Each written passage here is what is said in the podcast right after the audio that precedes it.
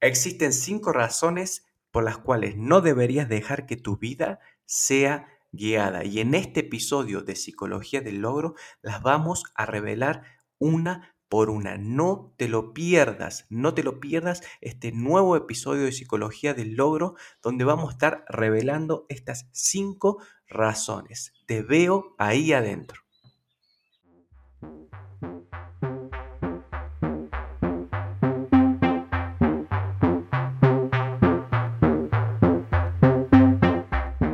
Bienvenidos amigos a Psicología del Logro, un espacio de transformación.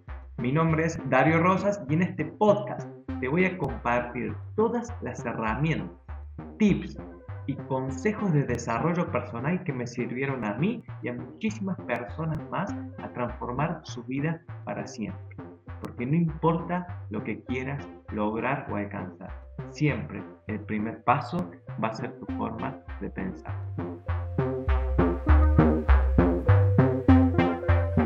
Amigos, bienvenidos una vez más. Bienvenidos una vez más a un episodio nuevo, un episodio donde vamos a estar hablando de cuáles son las cinco razones de las que no debería guiar tu vida o cuáles son las cinco razones que no deberían guiar tu vida. Nos vamos a dar cuenta que hay cinco de las más comunes que la gran mayoría de las personas guían su vida estas razones y han guiado obviamente la mía también.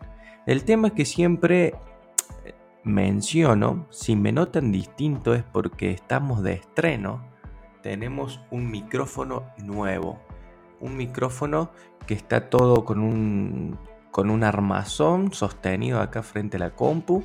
La verdad que estoy muy contento por él y bueno, eh, lo quería, lo, lo, necesitaba más que todo para eh, que ustedes tengan una calidad de audio mejor.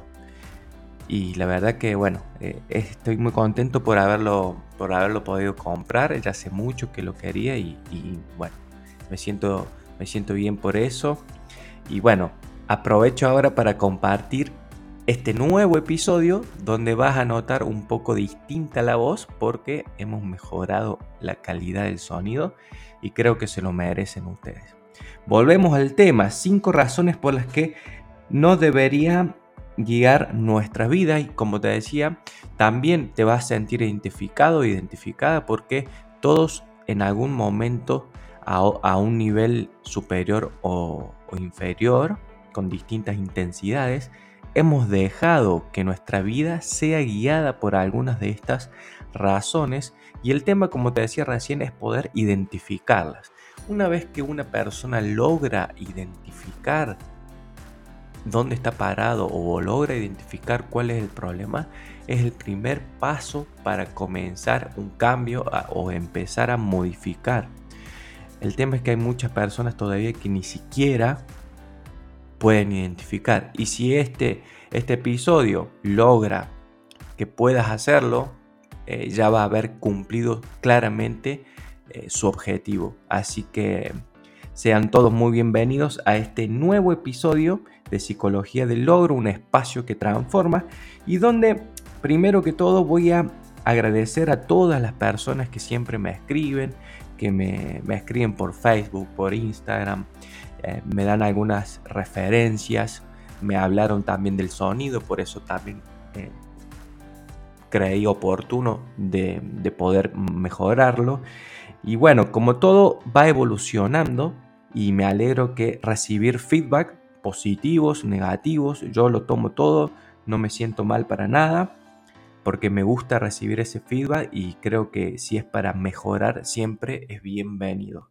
Así que vamos a hablar un poquito de, este tema que la verdad es bastante eh, interesante, es bastante interesante cuando yo lo descubrí y bueno, también fui agregando obviamente parte de mi, de mi experiencia con algunos de estos cinco puntos y noté que en muchos de ellos me sentía muy identificado, me sentía muy identificado. Y vamos a ver primero qué es la palabra guiar, qué es guiar. Hay razones que guían nuestras vidas, hay razones que como hablamos en un episodio anterior, que son distintos a los valores, pero esto es como más circunstancial, algo más del momento. En este momento nuestra, nuestra vida puede estar siendo guiada por exigencias que tenemos, ya sea en el trabajo, ya sea eh, deportivas, no sé, exigencias que nos vamos poniendo, metas, objetivos, relaciones, lo que sea. También puede estar siendo guiada por problemas, circunstancias que nos están sucediendo y que interpretamos como problemas, que si no escuchaste el episodio de problemas, te invito, creo que fue uno de los primeros, a que lo puedas mirar donde vamos a, donde ahí hablamos las razones por las cuales percibimos e identificamos un problema. Y también puede ser guiada por algunos recuerdos que estamos pasando o, estamos medio reflexivos y em, condiciona nuestros días, condiciona nuestro sentir. Primero condiciona nuestro sentir, después condiciona obviamente nuestro accionar y como resultado el día y, los y, el estado anímico que vamos teniendo día a día, semana a semana y obviamente a través de, del tiempo y los meses también. ¿sí? Vamos a ver cuáles son las más comunes de las cinco razones que deberíamos de tratar de evitar. Debe, a ver, erradicarlas son muy difíciles, calculo, es la creencia que sostengo al momento de grabar este episodio, pero creo que las, al poder identificarlas podemos flexibilizar nuestra actitud hacia ellas. ¿sí?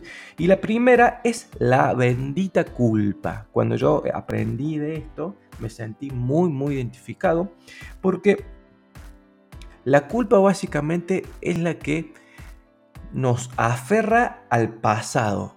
O sea, evidentemente la culpa la percibimos, ¿sí? La percibimos o la sentimos cuando hemos realizado una actitud, un pensamiento o alguna acción que nosotros sabíamos que está mal de acuerdo a nuestras reglas.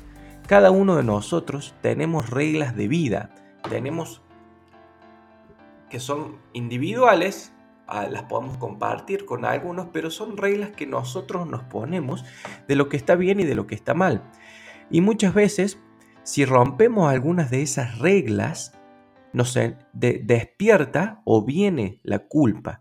Básicamente la culpa quiere decir que algo que sabíamos que estábamos que, que no deberíamos de hacer de acuerdo a nuestras reglas, lo hicimos, ¿sí? Y hay personas que ante esta actitud todo el tiempo se, sabotean, se autosabotean, empiezan a recordar este episodio o este evento o esta situación y constantemente se recuerdan lo malo que son, recuerdan lo incapaz que fueron, recuerdan todos los aspectos de su ser negativos que desarrollaron eso y obviamente despierta y viene la culpa. ¿sí?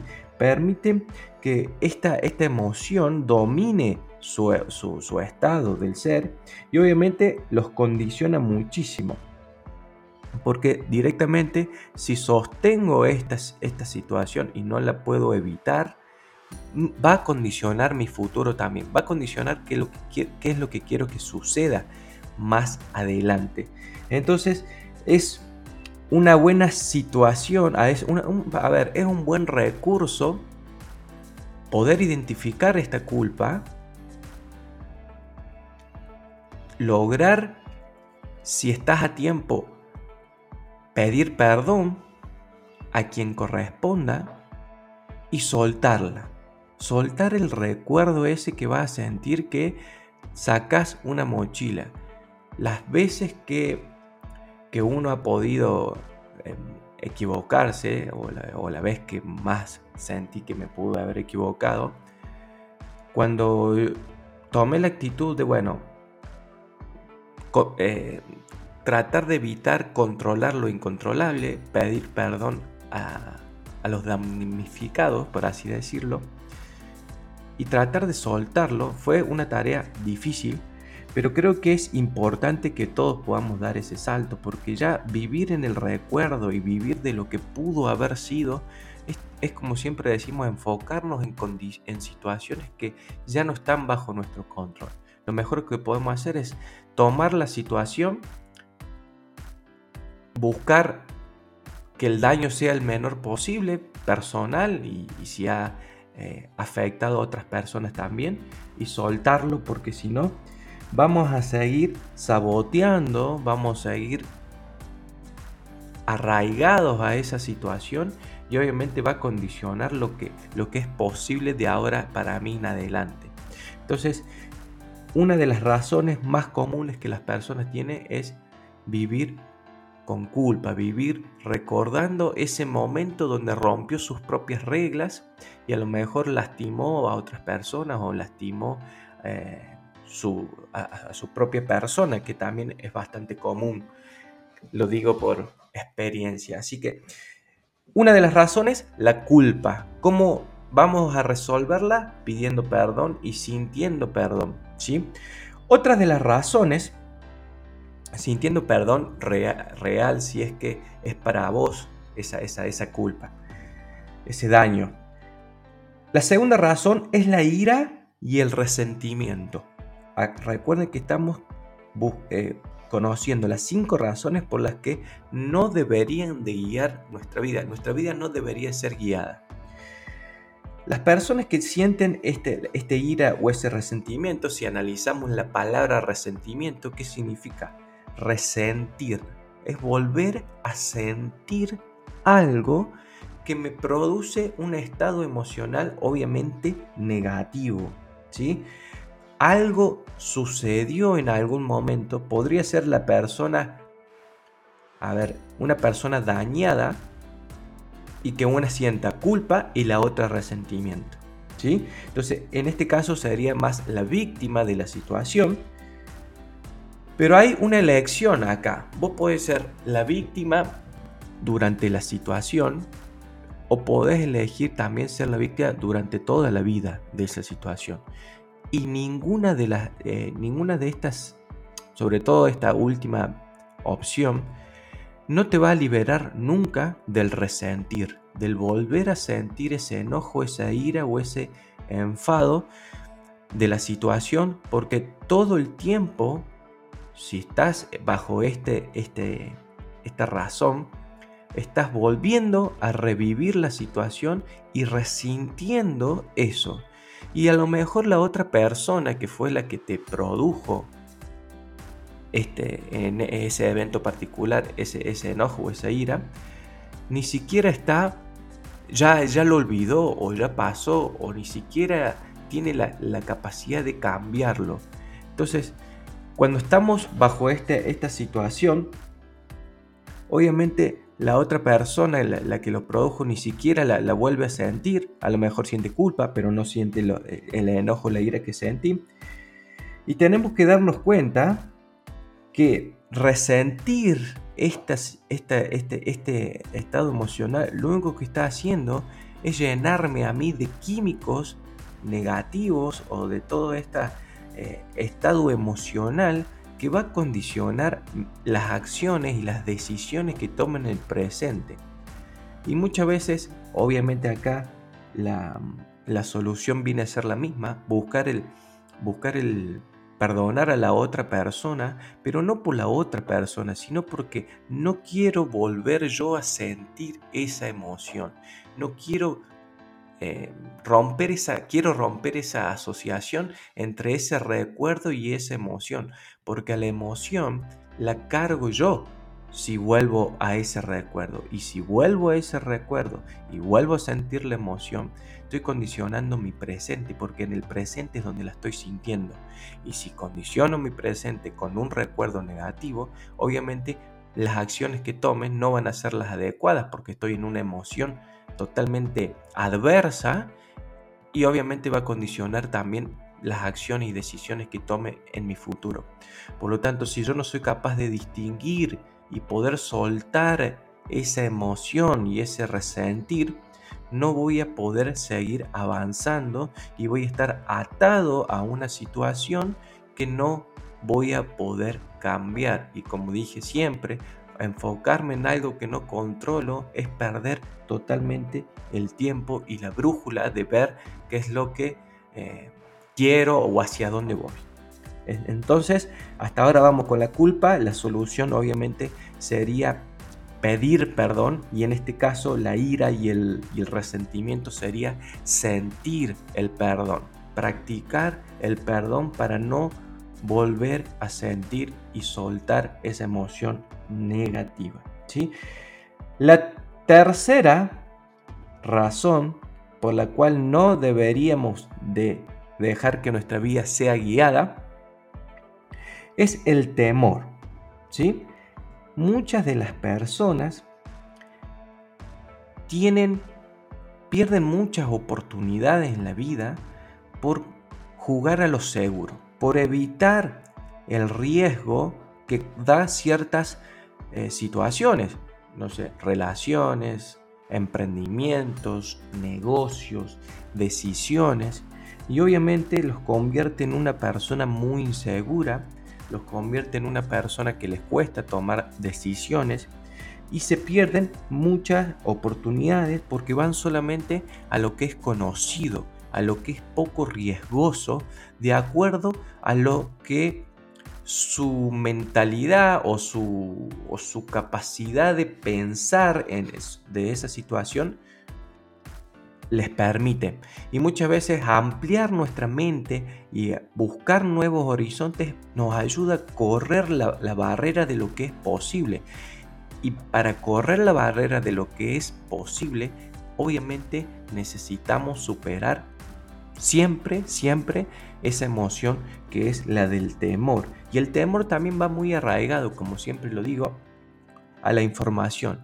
A medida que yo tenga más información, el nivel de, sensación de inseguridad que me da algo nuevo o el miedo que me da algo nuevo, va a ir tendiendo a bajar. Entonces yo puedo controlar hasta un cierto punto el, hecho de no, no sentir este miedo, tomando información que a lo mejor todavía no tengo, tomando referencias de personas que eh, ya lo hicieron, tomando, empezar a construir eh, una base de datos sobre lo que sea, lo que sea que necesites conocer, para que el temor no sea quien domine tu vida y no te limite la vida, porque muchas veces no es real. Simplemente hemos sido criados en contextos donde siempre vamos a evitar el dolor, siempre vamos a evitar eh, no, no arriesgarnos demasiado por, por, las dudas para ver qué pasa. Y, vivimos dentro de un lugar predecible, dentro de un contexto conocido y nunca salimos a, experimentar cosas nuevas.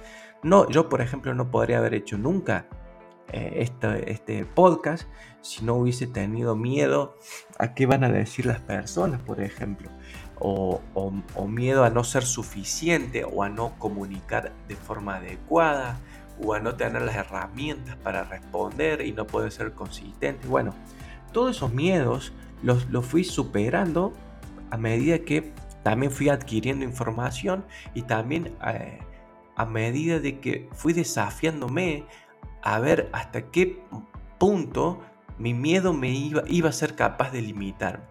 Entonces, evitar el miedo al 100% es muy difícil, pero es una sensación cuando se cruza esa barrera de, superación personal porque estás ampliando y estás llevando tu mente a otro nivel. Y si llevas tu mente a otro nivel, empiezan a aparecer cosas distintas en tu vida que las podemos empezar a, eh, obviamente, a conocer, disfrutar, vivir y demás. ¿sí? esto está muy arraigado por ahí, yo lo veo más también al tema del emprendimiento, al tema de viajar, eh, lo que sea, soltar ciertos patrones de, conductas que obviamente generan incomodidad y con ellos miedos también. ¿sí? A ver qué tengo acá. Bien, eso con respecto al miedo, ¿sí? Que es la razón número 3. Vamos a ver la razón número 4 a partir de ahora. La razón número 4 es el materialismo. Hay muchas personas que los guía el materialismo. ¿Qué quiere decir? El deseo de adquirir cosas que le den un estado del sentir. A ver, cada vez que nosotros, cualquier acción que realicemos, en este caso vamos a hablar de la parte material, cualquier cosa que querramos comprar, la, inconscientemente la buscamos porque nos va a hacer sentir de alguna forma, ¿sí? Nos va a hacer sentir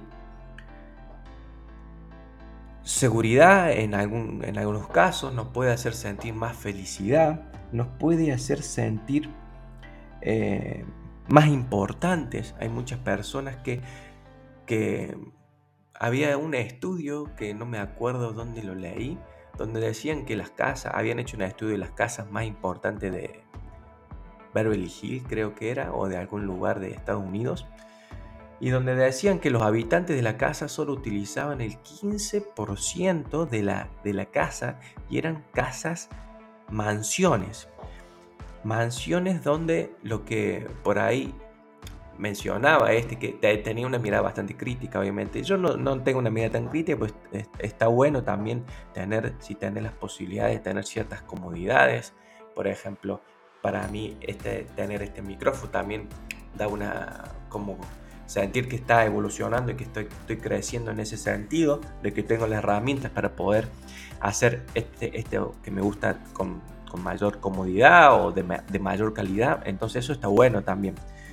Pero el, ¿cuál, es, ¿cuál es el, creo que el límite es cuando vos apegás un estado del sentirte a algo externo.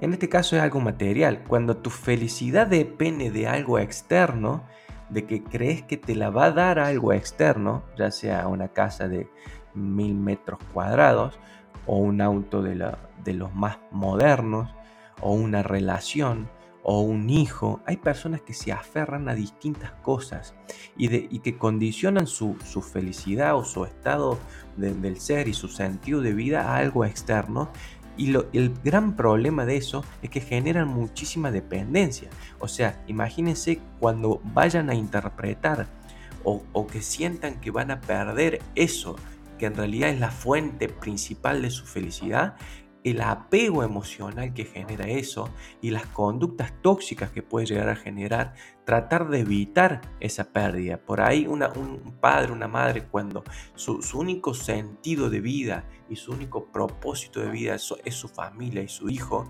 cuando su hijo se va de la casa, cuando su hijo forma otra familia, sienten un vacío terrible que se llama el, vacío, el, el nido vacío, el síndrome del nido vacío y caen en depresión porque su único sentido de, de, vida era alguien que era externo a su ser y una persona que no, no trabajó su ser, no encontró un propósito de vida lo suficientemente propio para em, no, no sentir que algo externo puede controlar su vida y no deja de ser una actitud un poco egoísta, por más que, suene lógico que mm, algún familiar o algo que vos quieras mucho eh, se vaya de tu vida, pero lo que en realidad estás sintiendo es que esa persona era la fuente de tu felicidad, esa persona era la fuente, es, quien te daba el sentido de vida o el que te daba un propósito de vida o que te hacía sentir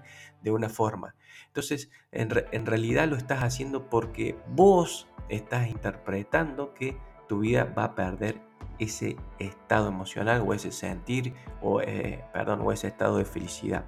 Entonces, cuando, em, cuando nuestro, acá en, este, en, este, en esta situación del materialismo, hace referencia un poco a eso, de que cuando tu, tu, felicidad depende de algo externo, de un, de un, bien material, generas mucha dependencia y lo novedoso también por ahí de lo, lo material, lo, lo el estado emocional de felicidad muchas veces es muy esporádico. Después se pierde la novedad del auto súper super lujoso, de la casa súper lujosa, y lo empezás a ver con, con, otros ojos, algo más normal, y vas detrás de otra situación. Entonces eh, ya tenés el último auto y vas a buscar el último auto, pero que tenga, no sé, algo externo, que, que algo más novedoso, y vas, y como lo, en realidad no vas buscando el material, la, parte eh, material ¿sí? o el, objeto, por así decirlo,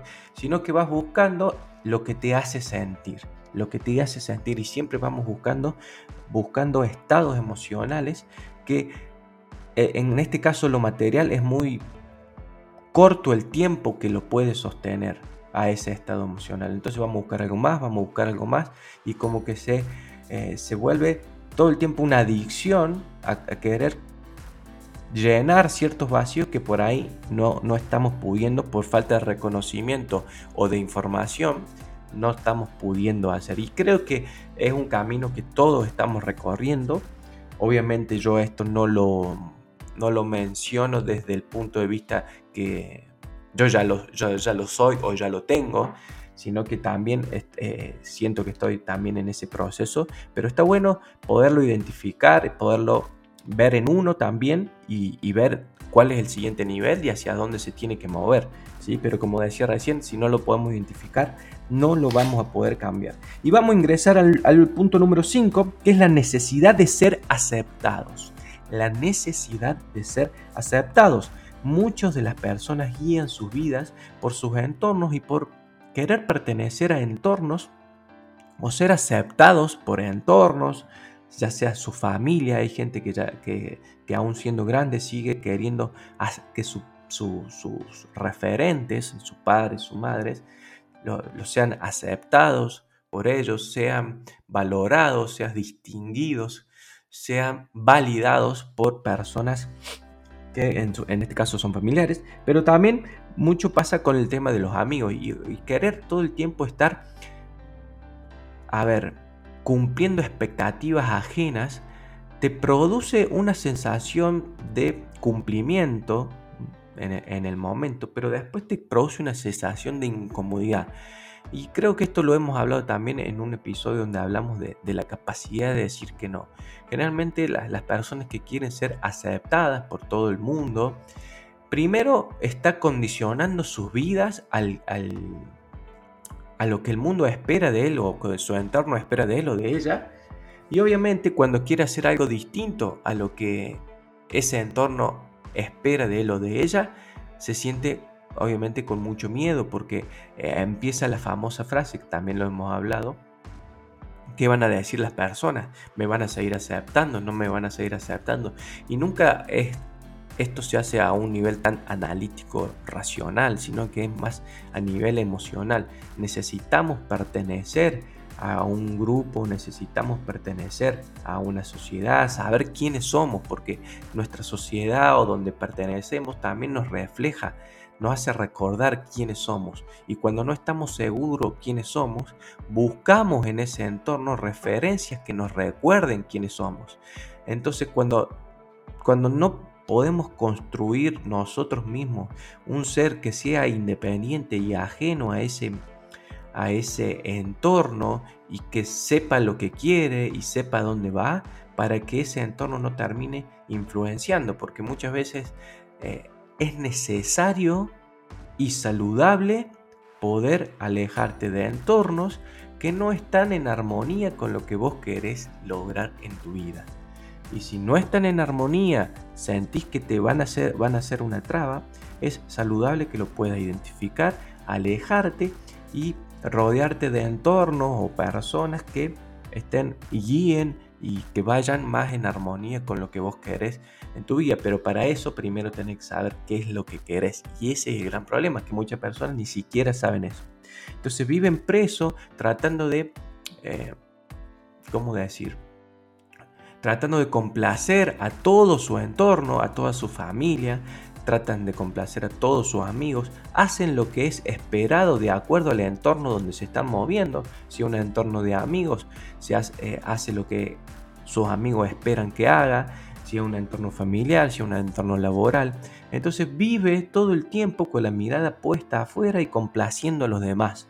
Y llega un momento de la vida que la única persona que le faltó complacer era a sí mismo, se encuentra em, un poco vacío, perdido, sin rumbo, y ahí es cuando empiezan algunos problemas, donde para evitar sentir ese, ese dolor o esa sensación de ese, de ese, vacío, lo empiezan a llenar con algunas condiciones un poco más eh, tóxicas, por así decirlo, puede ser el alcohol, no sé, buscan aliviar ese, mm, ese vacío con sustancias o químicos o, relaciones externas que también es muy liviana la, eh, la, compensación o es muy liviana la sensación de placer que van a sentir en comparado con el, dolor que les produce ese vacío. Entonces entran en, en comportamientos más, más tóxicos, ya sea de químicamente o también emocionalmente. generan, dependencias emocionales con personas, con amigos, con parejas, con familiares, eh, dependencias químicas con alcohol, con drogas, porque todo el tiempo eh, evitan ese, sentir ese vacío, se rodean de, personas que se rodean de muchas personas todo el tiempo, que no pueden estar solos. Bueno, porque ese, ese momento del silencio y de reflexión y, escucharse a sí mismo es torturante directamente. Entonces, eh, por no, muchas veces, por no tener claro para dónde encaminar su vida. Entonces, como les decía recién, todos creo que cuando te vas a sentir un poco identificado, identificada con esto, porque todos tocamos un poquito y todos tenemos un poquito de esto. Entonces, saber que existen y que los tenemos que evitar, ahora porque ya lo conoces, lo vas a poder identificar en ese momento y vas a poder tomar un rumbo distinto. ¿Cuál sería el rumbo? Empezar a saber qué es lo que querés, para dónde vas y tener en claro cuál es tu destino final o cuál es tu ideal o cuál es la condición o cuál sería la mejor o esa mejor versión de vos, cómo estaría rodeada, cuál sería el entorno, cuál sería tu trabajo, cuál sería eh, tus relaciones, de qué se trataría tu vida. Conocer eso va a hacer que nadie que aparezca en tu vida mueva demasiado el timón de tu vida para no poder, eh, para desviarte del camino. Entonces, como siempre decimos, conocer hacia dónde vas es la clave para todo esto y no dejar que estas razones guíen nuestra vida, porque si no vamos a estar en un patinando prácticamente en el barro siempre sin, eh, sin poder avanzar eh, en nuestras vidas. Así que espero que esta información les sirva. Les agradezco a todos porque siempre me tiran muy buena energía y muy buena muy buenas recomendaciones y muy buenas críticas, que las acepto a todas. Así que espero que lo puedan eh, escuchar, tomar nota y que lo puedan compartir porque hay muchísimas personas que no tienen ni idea ustedes de la cantidad de personas que hay allá afuera que ni siquiera nadie les dio la posibilidad de poder identificar y de sentir eh, sentirse identificado con algunas de estas razones. Así que bueno, queridos amigos, espero que me hayan escuchado correctamente. Vamos a ver ahora qué queda en la prueba, así que les mando un fuerte saludo, pueden compartir esto, nos pueden seguir en Instagram, si no están en el canal de Telegram, nos pueden seguir Psicología del Logro, ahí subo más información complementaria y pueden compartir toda esta información. Les mando un fuerte, un fuerte saludo.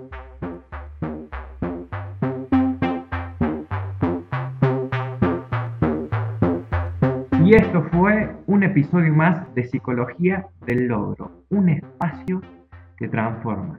Recuerda que esto es muy importante que lo puedas compartir con las personas que crean que realmente esta información les va a cambiar su vida. Que no importa lo que quieran lograr, no importa lo que quieran tener o alcanzar, siempre el primer paso va a ser su forma de pensar. Hasta luego amigos.